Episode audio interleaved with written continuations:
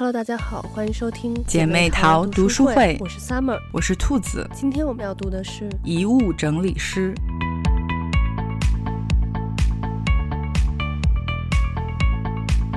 嗯，今天读的这本书呢，我觉得是为数不多的几个我觉得改编比原著要好看的作品。嗯嗯，因为原著是一个真的从事遗物整理师这个职业的人写的，嗯，所以呢，可能有很多关于他的这个客户的信息啊。不能公布，就感觉写的不是那么的细。但是剧呢，因为是虚构的，所以就是故事线就很明确，然后包括里面的人物也都很生动具体。不过我觉得就是韩国人拍这个影视剧真的是一绝。嗯，我觉得首先编剧就很厉害，就是你也不能说它完全没有漏洞，但是呢，总体就是能让人看进去的。嗯，然后摄像也特别强。我觉得很多韩剧就是你暂停下来，然后那个每一帧其实都是很好的一幅摄影作品，就是构图真的很绝。嗯，然后另外韩国的它的电影是没有审查制度的嘛，就是一个分级制度，所以我们就是能看到各种各样的题材都能出现在这个影视。视剧作品里头，这样呢就给创作者很大的发挥空间。但是我觉得我我不是就是要吹韩国怎么好啊，我是觉得就是影视剧这一块真的是不得不服。呃，但是这个剧啊，它就其中之一的那个男主是李帝勋嘛，嗯、就是他长得和潘玮柏实在是太像了，就是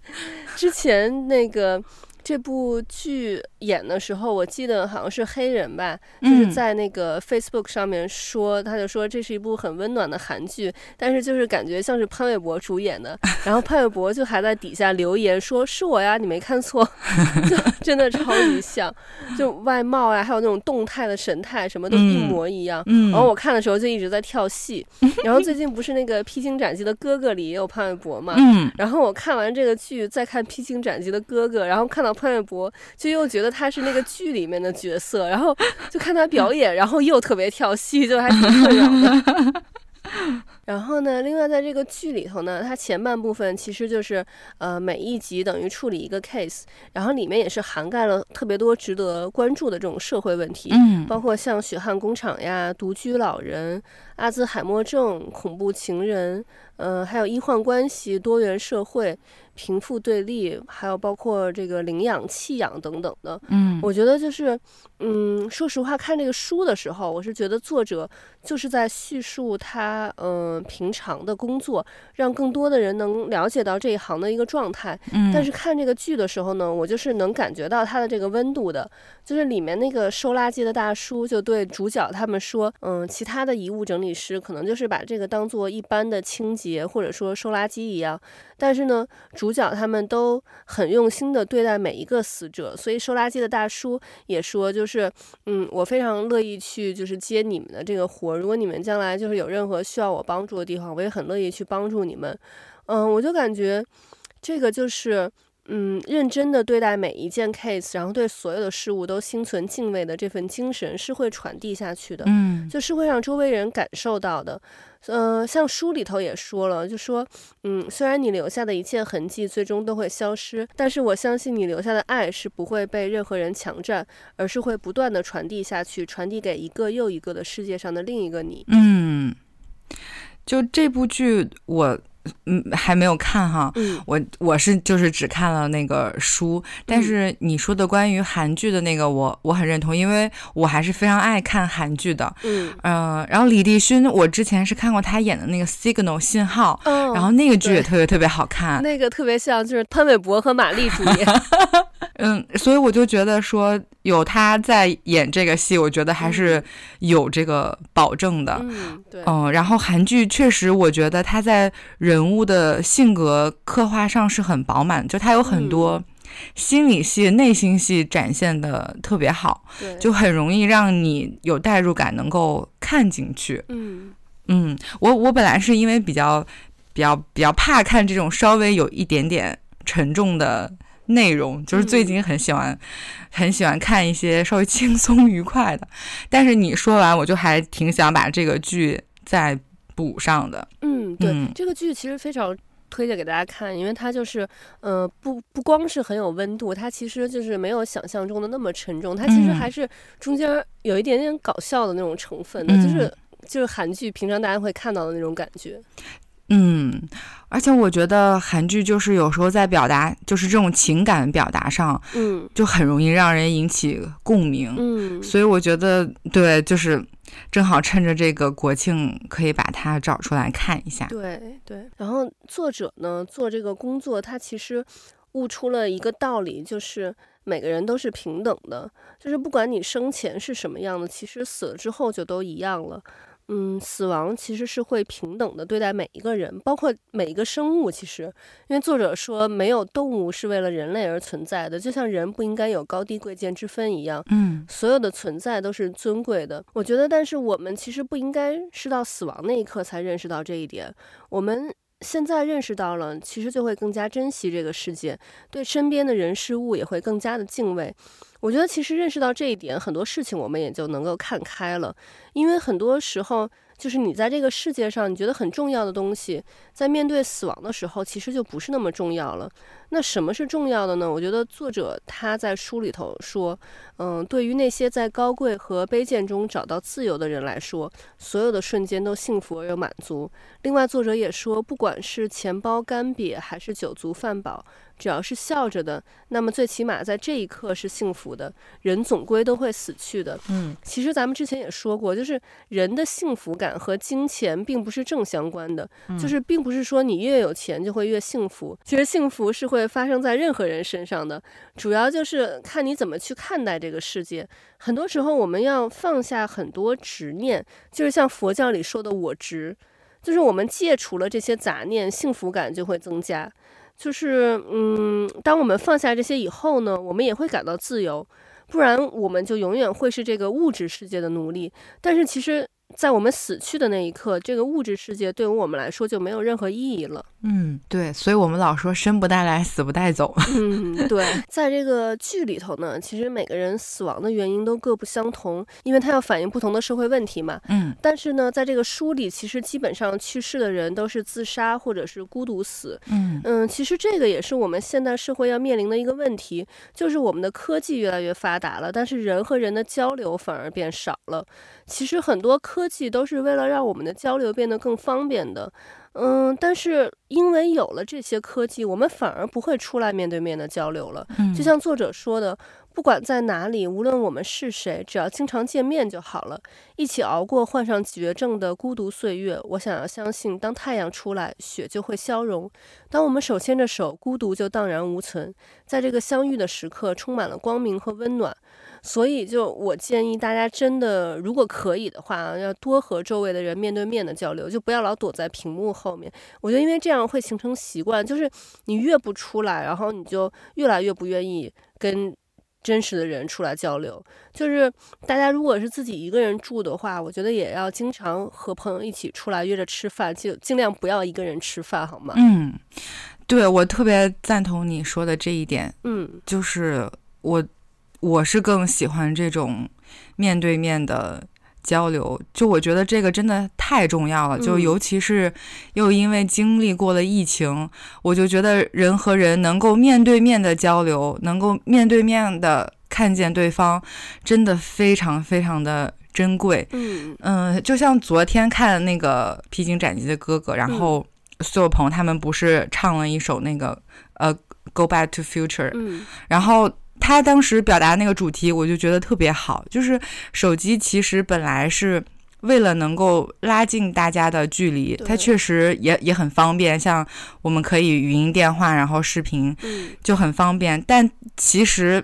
现在。长远的看下来，它又拉远了人和人之间的距离。就所有人都抱着手机，大家现在都离不开手机了。你可能去吃饭，你会看见，哎，两个人面对面坐着，然后都在看手机，就没有在交流。然后可能呃回到家就是抱着手机在那儿坐着，而睡觉前也是在看手机。嗯嗯，但是那人和人之间交流的时间就明显的会。变少了，或者甚至说，可能你面对面去跟别人倾诉交流的这种欲望，可能很多人都比以前少了。尤其是如果说可能自己在外面租房子，或者说你和一个室友租房子，但是也许你和你的室友，比如说如果不是那种很亲密的关系，那回到家也是各自对着手机或者是电脑。所以我就觉得。真的还是应该大家经常能出来聚一聚。大家现在都知道，能出来聚一聚，到一个餐厅里吃个饭，都是一件就是挺不容易的事情了。因为因为你不知道哪一天可能你就要居家了之类的，所以我就是在疫情期间就这个感触特别特别的深。对，嗯，就疫情刚开始的时候，然后。大部分人其实一开始都是居家，而且不能去上班嘛。嗯，那段时间我自己在家真的是觉得要憋死了。然后我那一段时间就有一点点报复性消费，就是会呃买东西，因为买了东西你就可以去小区的门口取快递。嗯，这是我可以和这个人有当面的这种沟通的一个。可以说在那会儿就是唯一的机会了，嗯、所以后来那个我们小区的顺丰小哥都认识我了，然后会跟我打招呼，然后有时候还会说：“哎，今天没有你的快递。嗯”然后我当时就还很开心，觉得哎，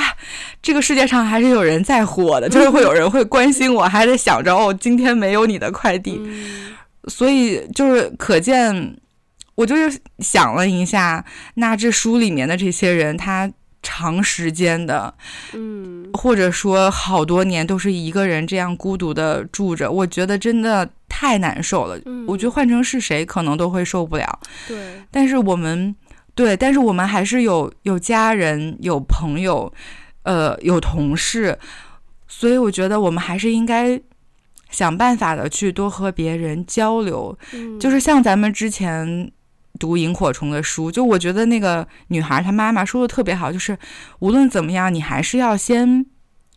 交出你的心，嗯、你才有可能去收获别人的心。对我觉得就是还是希望能够给大家传递一种，嗯，不要太就是消极的心理。我觉得我们还是可以能够在遇到我们就是能够。互相倾诉的朋友的，我觉得这一点其实，在现在社会来说更重要，因为，呃，嗯，现在可能后面的小朋友好一点，咱们大部分都是独生子女，是没有兄弟姐妹的，然后可能也许有的话，你你觉得你没有办法和你的家人或者是长辈去诉说，所以这个时候有一个朋友，我觉得还是非常非常重要的，尤其是大家现在其实要面临的问题和。和苦恼很多，如果有一个人，或者说，嗯，哪怕就是，我觉得哪怕只是一个同事，或者说甚至是一个陌生人，可能你有一次的这样的交流或者是倾诉，也许可能对你来说都是一种心理上的救赎。所以我也是觉得这种面对面的交流太重要了，就你能感受到对方的。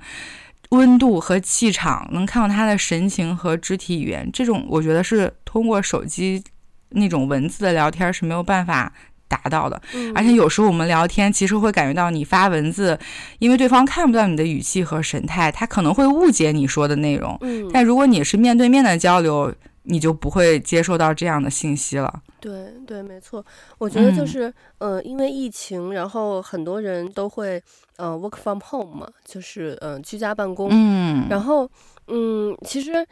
之前那段时间，然后我觉得居家办公还是挺好的，就是，嗯、呃，比如从经济的角度上来说，呃，你居家办公的话，就对于公司来说。如果很多人居家办公，或者将来真的全部实现居家办公的话，我就不用去呃去租那个房租，然后公司的成本就会减少很多嘛。嗯、然后同时居家办公的话，对于工作的人来说，我不用上班，就是路上去花费那个时间了，然后我就能多出时间来做自己的事情。然后同时就是路上一个缓解了这个交通的堵塞，然后还就是因为不用去开车，然后对环保也会有贡献嘛。嗯嗯、呃，但是我今天我突然觉得其实。就是居家办公有这么多好处，但是它不好的一点就是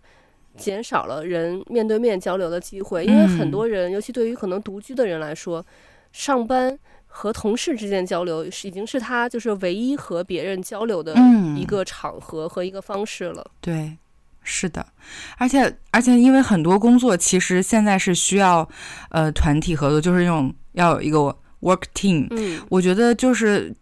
团体在一起。还是需要有面对面的交流，嗯，就是你才能有那种，就是我们所说的团魂吧。对就是你看他们哥哥们为什么也是要，就是一个团一个团，嗯、一个队一个队，就是大家在一起，就是那种感觉，是很不一样的。所以他们有很多人会说，就是原来自己可能比如就是一个独立的歌手，嗯、然后这回组队了，组团了之后，就是能感受到那种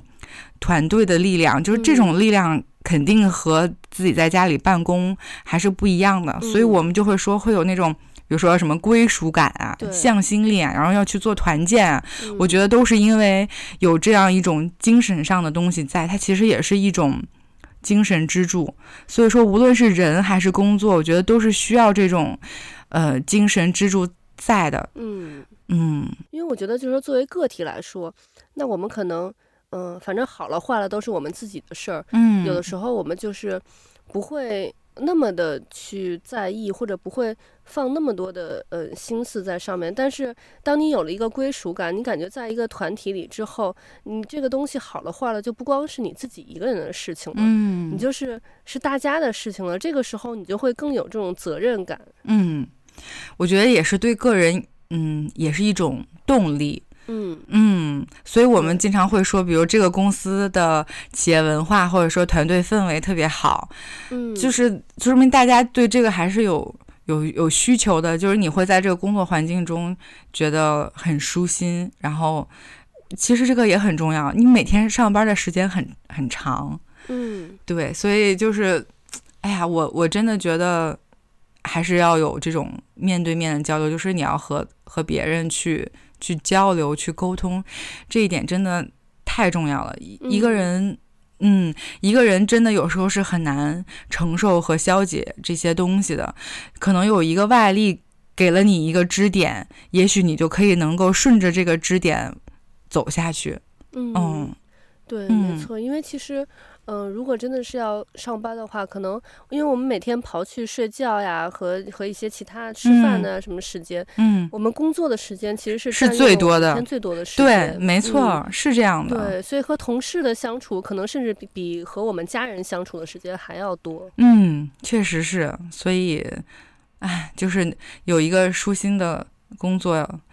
也也挺重要的，嗯，对，而且我觉得就说，嗯，对于我们来说，就即使是最和谐的这种家庭氛围，嗯，但如果你一直待在这个环境里头，其实你也是会觉得很闷的，就是你也要不断的去转换这个环境。你像你像我有时候就觉得是，就如果我。呃，这几天一直都待在家里头，然后可能就是处理家里头的一些事情什么的，嗯、我就会觉得很闷。然后呢，嗯、但是可能偶尔哎出门一下，然后那个或者说，比如说孩子上学了，上幼儿园了，嗯、然后不在家里，哎，我反而会觉得特别想他们，然后就我就想到的都是他们特别可爱的样子。但如果天天都在一起的话，然后就会觉得特别烦。嗯，是，我觉得我妈可能以前看我也是这样的。嗯、呃，然后刚才你说到那个，就是大家都是平等的，这个我觉得也特别好。嗯、就是因为看这个书之前，我其实真的就是没有想过这个职业，嗯，因为自己的周围没有发生过这样的情况，所以就我想当然的总是觉得是就是家人会来，嗯，收拾，比如说离开的亲人的东西，嗯、我。有保留的，然后有收拾的，但从来没有想过，就是当一个人自己孤独的离开了这个世界，嗯，就是周围的人又就是要专门找这样的一个人去为他收拾他的呃遗物。我其实看了觉得还是挺挺震撼的，尤其是书里面描述到他们很多人留下来的都是。都是一些垃圾，就让我，嗯、我我一开始觉得有一点。有一点匪夷所思，但是后来设身处地的去想一下对方的情境，就是他就已经痛苦到这样的份儿上了，嗯、然后就是留下来的东西也都不是很美好，就是让你看了就会觉得有一些痛苦、嗯、啊，所以我就是对这个职业就觉得非常的伟大，他其实默默的帮很多人就是做完了他。留下来的最后的事情，嗯，嗯，所以我觉得其实是一个很有人情味儿，然后很善良的一个职业，嗯，嗯，所以我觉得就是像这个书说的，我们看完了这这本书，呃，会对死亡以及对我们自己现在的生活有不同的感悟。嗯，就是像你刚才也有说到，就我们平时会呃把死亡这件事情看得过于严肃，或者说过于特别，好像不是能够拿到桌面上来说的一件事情，或者说不能像平常我们聊天的时候随意就提到这个话题。嗯，但是其实这又是可能每天都会发生在这个世界上的事情，只是我们不知道而已。对，他像他这个书里面也有说，就是你其实从出生开始，你就在背负着死亡在前行了，就大家最终都是要走向死亡的，所以可能会更就是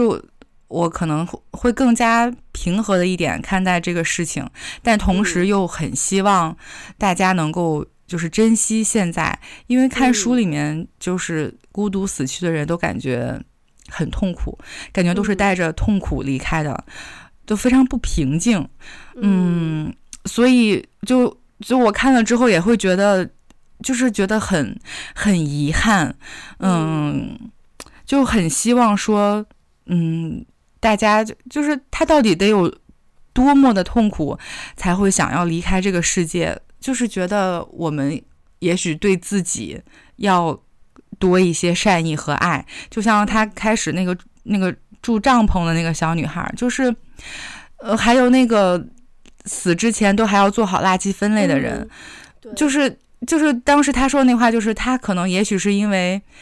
太过于善良而最后逼死了自己，所以我就觉得我们真的是要对自己多一些善意和和爱意和包容，嗯，这一点是非常非常重要的。就就很希望大家能够首先要爱自己，嗯，嗯，其实我觉得。每个人承受压力的这种状态是不一样的，对压力的感知也不一样。所以，就是如果你真的觉得自己发现自己有一些问题了，就不要害怕去向别人求助。就这个事情，我觉得也是很重要的。这样的话，可能也许就就是像我刚才说的，你可能会就找，也许就找到了一个支点，能够让你继续。走下去，嗯，就就我觉得这个世界还是有很多美好和就是值得的东西，嗯，就也希望就是能看到这个书或者说听到咱们节目的人，就是大家也也对周围的人对别人多一份善意，就是因为我们有时候也会说，比如或者在网上看到呃一个来自陌生人的善意，就会让你非常非常的暖心，嗯，我觉得生活中是需要多一些这样的事情的，尤其是大家现在的生活节奏这么快，然后各方面的压力也都很大，就是问题就是接踵而来，所以嗯，一方面我觉得我们要。努力的调整好自己的心态，嗯，然后一方面就是也多给别人一些一些善意，嗯，就是就是像书里说，就是每个人其实行为都是高贵的，每个人的工作也都是特别珍贵的，就是我们可以尽力的去，呃，当然现在的社会，我觉得还是把人。分成了三六九等，但是我们可以做到的是在知道别人的工作或者他的经历的时候，不用带有刻板的印象或者某种标签去看待对方，嗯，而是就是站在一个相对平等的角度来和对方去相处，就是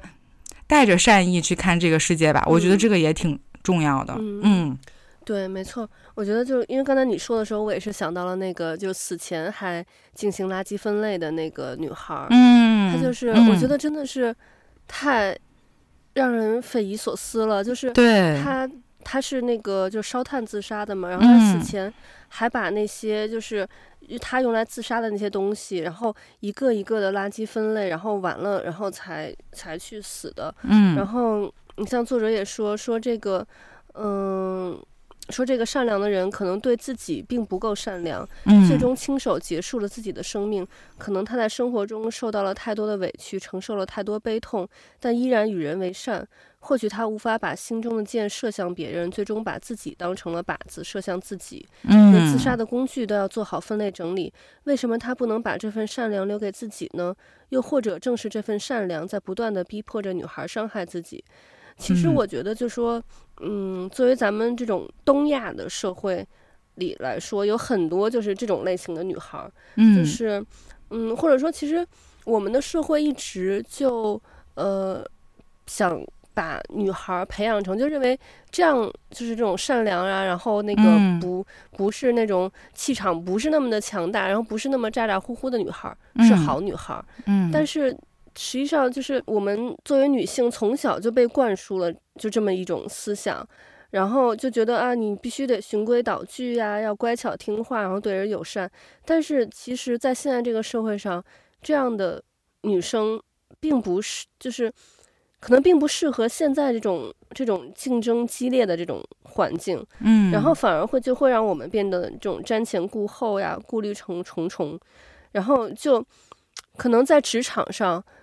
嗯、呃，这样的性格也会就是阻碍我们的这种职业的发展，然后在生活上面可能也会就是嗯遭到很多的这种不如意的事情，所以我觉得就是作为女生来说吧，我们虽然从小被灌输了这样的思想，嗯，当然我们也不是说要就是要变成有多嗯多具有攻击性的那种，但是我觉得我们至少是要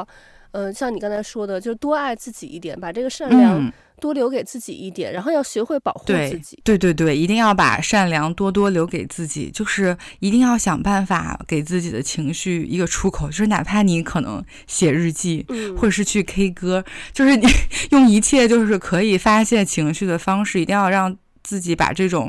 这种痛苦或者说不开心宣泄出来，嗯、就千万不能一直堵在自己的心里面。嗯，嗯对。没错，而且就像嗯，刚才你说到，就是关于这个职业的事儿，我也是前两天我看到有一个热搜，就是这种从事和死亡相关工作的人，比如说嗯。呃火葬场的工作人员，或者甚至是就是很边缘的这种，就比如卖花圈的这种人，他们都经常会遭到别人的歧视，就可能周围人就会觉得这种很晦气呀什么的，嗯，然后像过年呢，他们就只能。嗯、呃，没法和自己的家人在一起吃饭，就只能和周围的同事在一起吃一个年夜饭。嗯、然后，嗯，但他们的工作其实特别辛苦。你像这个，嗯、呃，像我看到那个里面就说，一个火葬场的这个工作人员，他是分了五次才把这个年夜饭给吃完，就因为中间一直接到电话要去干活。然后他其实这个年夜饭也不是很。复杂的，它就只是十几颗饺子而已，但是就要分五次才能吃完，非常非常的辛苦。像这个剧里头呢，其实也演了类似的情节，就是很多人会对这类的工作有误解。但是其实死亡是我们每个人都要面对的问题，但是我们大多数人还是很忌讳死亡这个话题。嗯，但是你像，其实出生和死亡都是我们要经历的阶段。但是出生呢，大家就认为是很庆贺的一个值得庆贺的一个事情。嗯，然后从事跟出生相关工作的人呢，比如像助产士呀什么的，也都特别受到大家的喜爱。嗯，但是同样的，那从事和死亡相关工作的人，其实也需要得到大家的尊重。对，而且我觉得，就从事这个行业的人，反而是非常的伟大的。嗯，就是因为有了他们。才让我们就是在人生的最后阶段能顺利的去度过。对，你像这个剧里头演的，就是他们每次到一个新的客户的家里，都会说一段话，其中有一句就是说：“我们来为你进行最后一次的搬家。”嗯，我觉得这个就体现了做他们这种工作的人，其实他们是。非常尊敬这个，呃，他们他们是非常尊重死者的，就并不会因为这个客户不存在在我们这个世界上了，嗯，而怠慢他们，嗯，是非常认真的对待每一个工作的，嗯。然后你像我本身其实是挺怕那种灵异事件的人，嗯。然后看了这个书里头讲那个凶宅的那一段，他就是从一个非常客观的角度来解释，嗯，一个普通的房子是怎么变成凶宅的嘛，嗯。然后其实就是根本不会出现什么灵异事件，就只是这个房子没有人住了，然后自然的老化之后就会呈现出一种这种杀气出来，嗯，所以才让人觉得恐怖。那其实我觉得这些人的工作也一样，就是不了解的人就会认为很恐怖呀，什么就很晦气。但是了解之后就发现，其实跟别的工作也没有什么两样。就像作者说的，我们所有的行为都是高贵的，每个人的工作也都是特别珍贵的。嗯，对。而且像书里面，其实作者也有说到，他在帮别人收拾他的房间的时候，嗯，其实也是对。对自己的心灵的一次收拾，一次洗礼。嗯、所以其实这个工作真的挺神圣的。嗯嗯，对。而且我觉得，就是像你刚才说哈，从事这些呃我们觉得特殊行业的人，就是希望他们的家人可以首先对他们有有善意、有关怀，就是不要让他们。你想，可能外人不能理解他们也罢了，嗯，但如果自己的家人也不能理解自己，我觉得这是一件很让人难过的事情。嗯，就是对，就是其实我觉得能从事这份职业的人是有一份悲悯之心的，就是他对生命、对其他人都是有悲悯之心的。嗯，所以就是希望他周围的嗯亲朋好友可以对他有多一分的理解和关爱，然后就是。如果从事这份职业，我觉得，我觉得从事这份职业的人的心态，就是他的心理一定是非常非常强大的。嗯，就是要就会有他要能够去不在意别人的眼光去从事这个工作，我觉得是很不容易的。而且如果要坚持下来一直做，是要其实是要嗯忍受很多别人的这种冷眼，或者说一种。标签化的那种眼光，嗯，我真的还挺敬佩这样的人，就是他是有很强大的勇气和内心来支撑他去完成这个工作，嗯，所以我觉得其实，嗯、呃，需要我们对他们多一份的理解，嗯，大家就真的其实都差不多，就像他书里面也说的，那你在餐厅。擦餐桌、收拾餐桌的服务员，其实和他们做的工作是一样的，嗯，只是形式上的不同而已。但是因为大家就是对待这种，呃，像我们对迎接新生非常的高兴，但是这种对于死亡的，嗯，比如说可以说是带有一点恐惧，或者有一点这种。觉得害怕或者觉得是不好的事情，所以我们连带着看做这个职业的人也觉得似乎好像嗯不太吉利，不是一个很好的事儿。但但其实是一件我们所有人都会经历，然后。嗯，其实是我们可以用更平常心的心态去面对这个事情。包括后面我看有一个网友写，他就说“以死为师，勿生之欢”。我觉得这八个字说的特别好，就是其实其实是为了让我们能够更珍惜当下的生活，更珍惜身边的人。所以就也希望大家不要戴有色眼镜去看待。这样只从事这类职业的人，嗯嗯、这本书里头有一段，他们那个，因为这个人他不光，嗯、是，就是可能去帮别人整理遗物，他可能也会从事一些就是很特殊的清理的工作。嗯，然后其中有一段就是，嗯、呃，是其实不是他的工作了，就是他们去呃印度玩的时候，嗯，住在的那个住的地方那个洗手间，实在是就是下下不了脚，然后那个他们就是。他们自己把那个洗手间清理了一下，然后他后面就说说，或许人心也如同清理洗手间一样，在经历了屈辱之后，会迎来短暂的光明。平时被忧郁所折磨，想要获得简单幸福的人，我推荐他们尝试一下清理洗手间，而且是清理肮脏的、惨不忍睹的洗手间，效果会更好。嗯，所以我觉得，感觉看完这个书之后，就是对大家有两个建议：一个是不要一个人吃饭，还有一个是如果心情不好了，就去打扫卫生。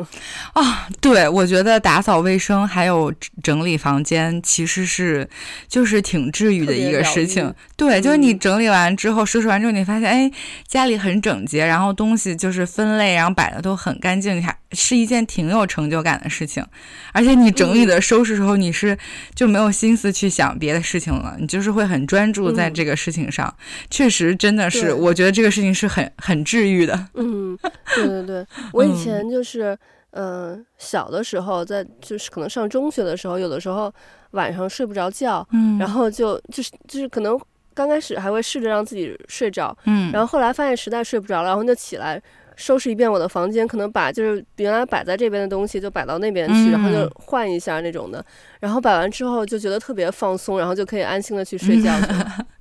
需要这么一个仪式感。嗯，对。而且正好就是今天也开始就放国内就放国庆长假了嘛，嗯，我觉得大家也可以利用这个时间收拾一下屋子，然后比如说调整一下换季的衣服呀，嗯，然后整整理一下房间。我觉得就是像作者说的，收拾屋子的过程其实也是在收拾自己、收拾自己的心情的一个过程。然后这样调整一下之后，再去迎接接下来的生活和工作。嗯。对，OK，那我们今天的节目就到这里了，我们下期再见，拜拜，拜拜。